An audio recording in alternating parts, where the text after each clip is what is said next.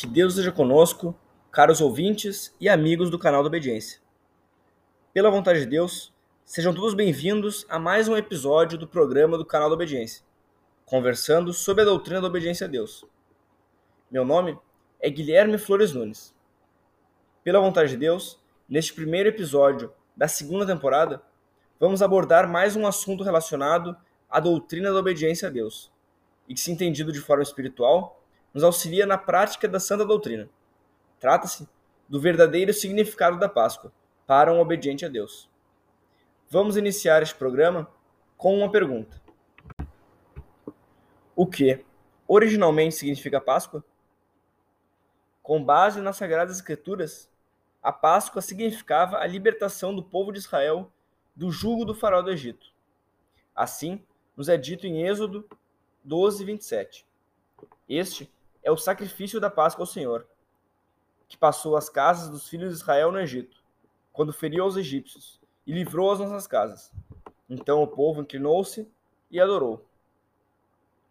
Após um período de aproximadamente 400 anos de escravidão, Deus escolhe o profeta Moisés e, através dele, liberta o seu povo. Fato comemorado e celebrado pelo povo de origem judaica, a partir de então. Como podemos ver no Novo Testamento, em Mateus 26, de 17 a 19, e no primeiro dia da festa dos pães ázimos, chegaram os discípulos junto de Jesus, dizendo: Onde queres que façamos os preparativos para comeres a Páscoa?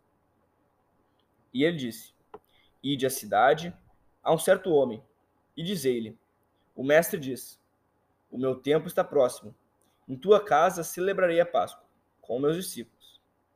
E os discípulos fizeram como Jesus lhes ordenara, e prepararam a Páscoa. Após a vinda do Messias, qual o real significado da Páscoa?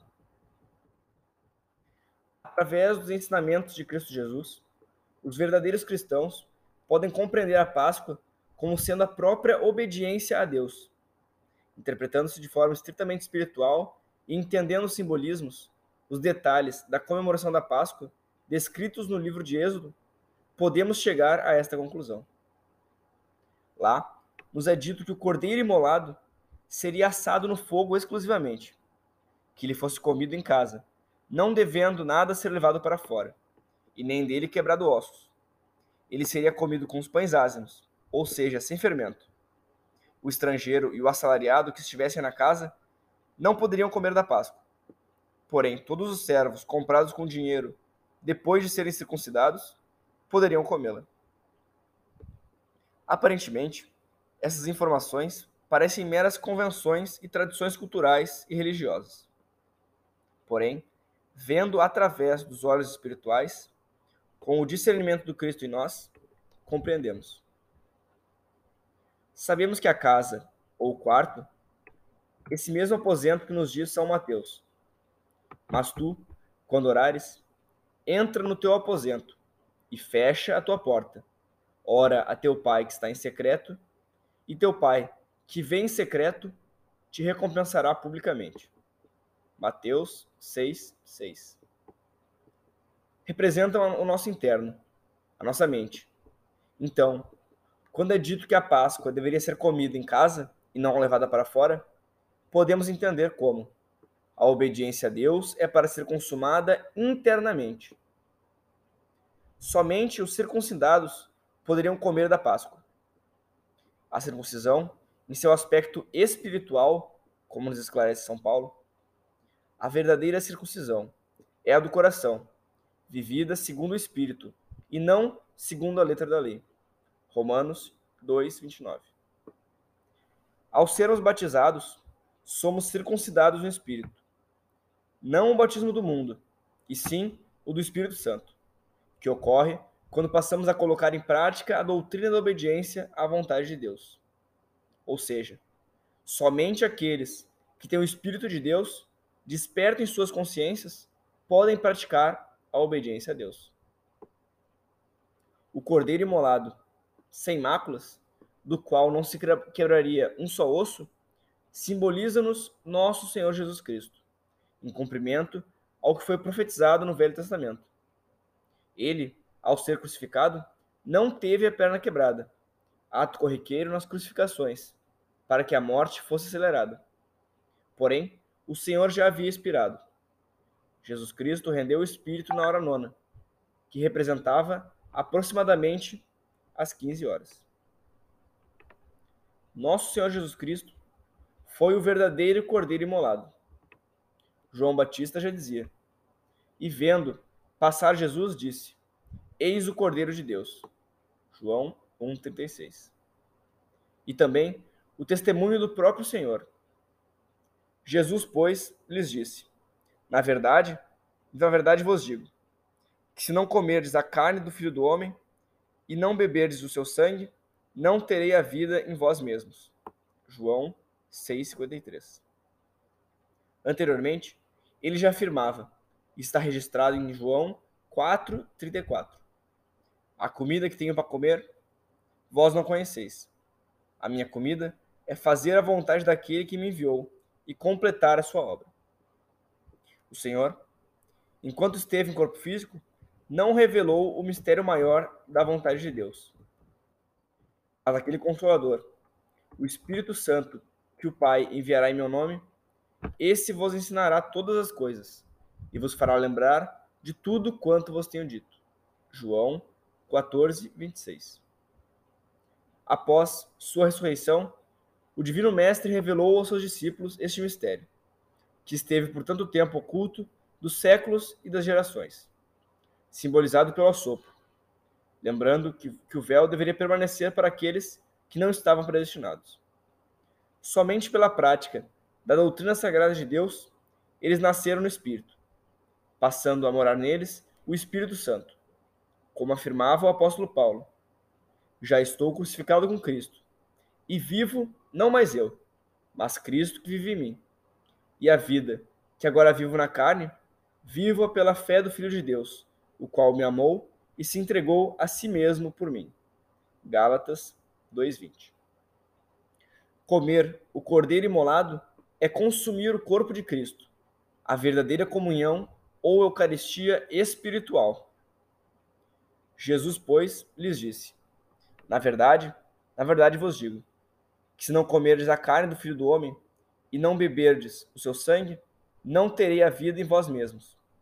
Quem come a minha carne e bebe o meu sangue, tem a vida eterna, e eu ressuscitarei no meu último dia. Porque a minha carne verdadeiramente é comida, e o meu sangue verdadeiramente é bebida. Quem come a minha carne e bebe o meu sangue, permanece em mim e eu nele. Assim como o Pai, que vive, me enviou, e eu vivo pelo Pai. Assim, quem de mim se alimenta, também viverá por mim. Este é o pão que desceu do céu. Não é o caso de vossos pais, que comeram o maná e morreram. Quem comer este pão, viverá para sempre. João 6, 53 a 58. Da mesma forma, os pães ázimos também representam o alimento espiritual puro. O pão ázimo é aquele sem fermento, que representa a deturpação e a corrupção. Esse é o pão que pedimos na oração do Pai Nosso, única oração deixada por nosso Senhor Jesus Cristo. O pão é fazer a vontade de Deus dentro dos mandamentos e estatutos do Senhor da forma pura e distante dos preceitos religiosos. Por isso, façamos a festa, não com fermento velho, nem com fermento da maldade e da malícia, mas com os ázimos da sinceridade e da verdade.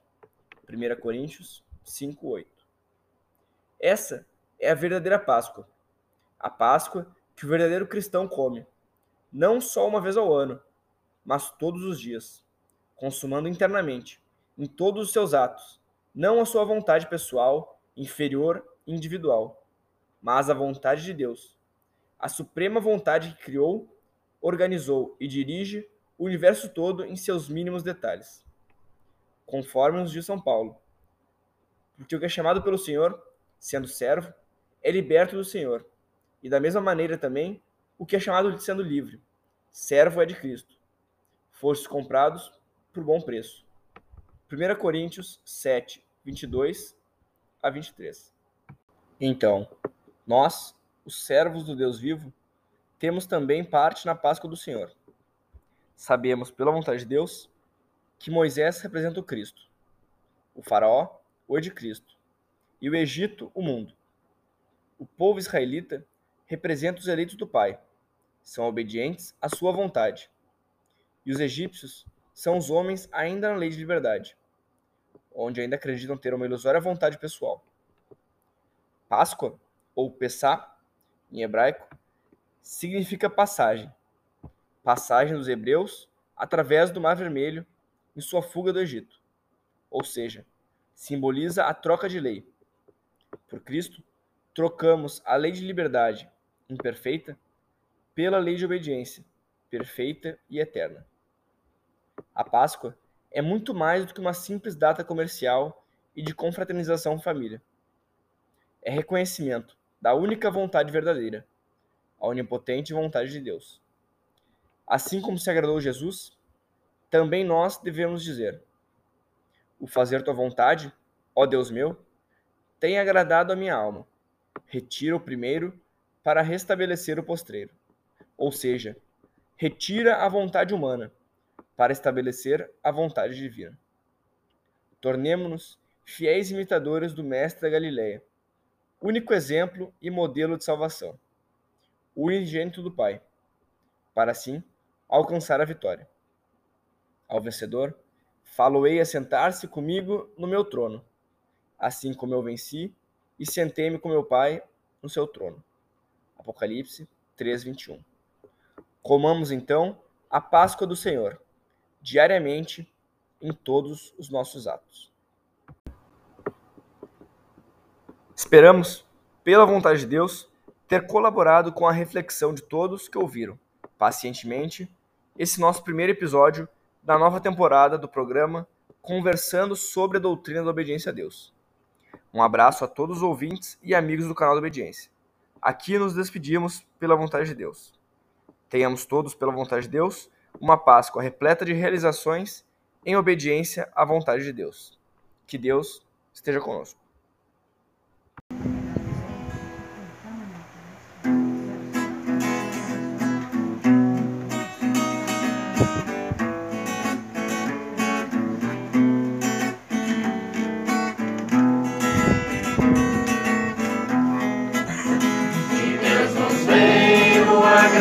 da obediência,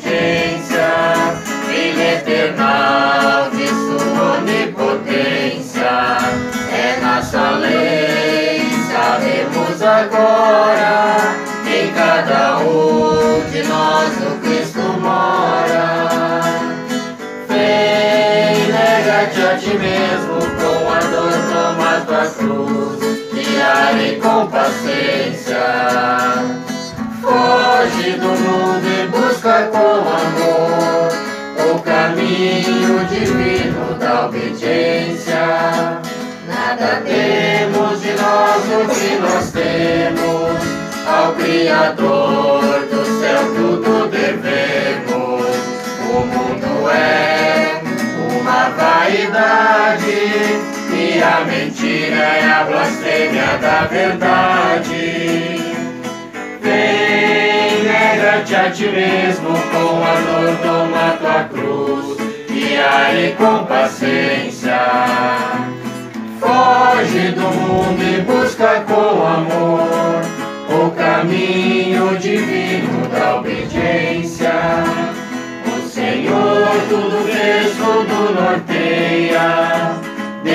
astro infinito ao grão de areia se alguma coisa houvesse com vontade, onde estaria de Deus a majestade? Vem, nega-te a ti mesmo, com a dor toma tua cruz, e com paciência.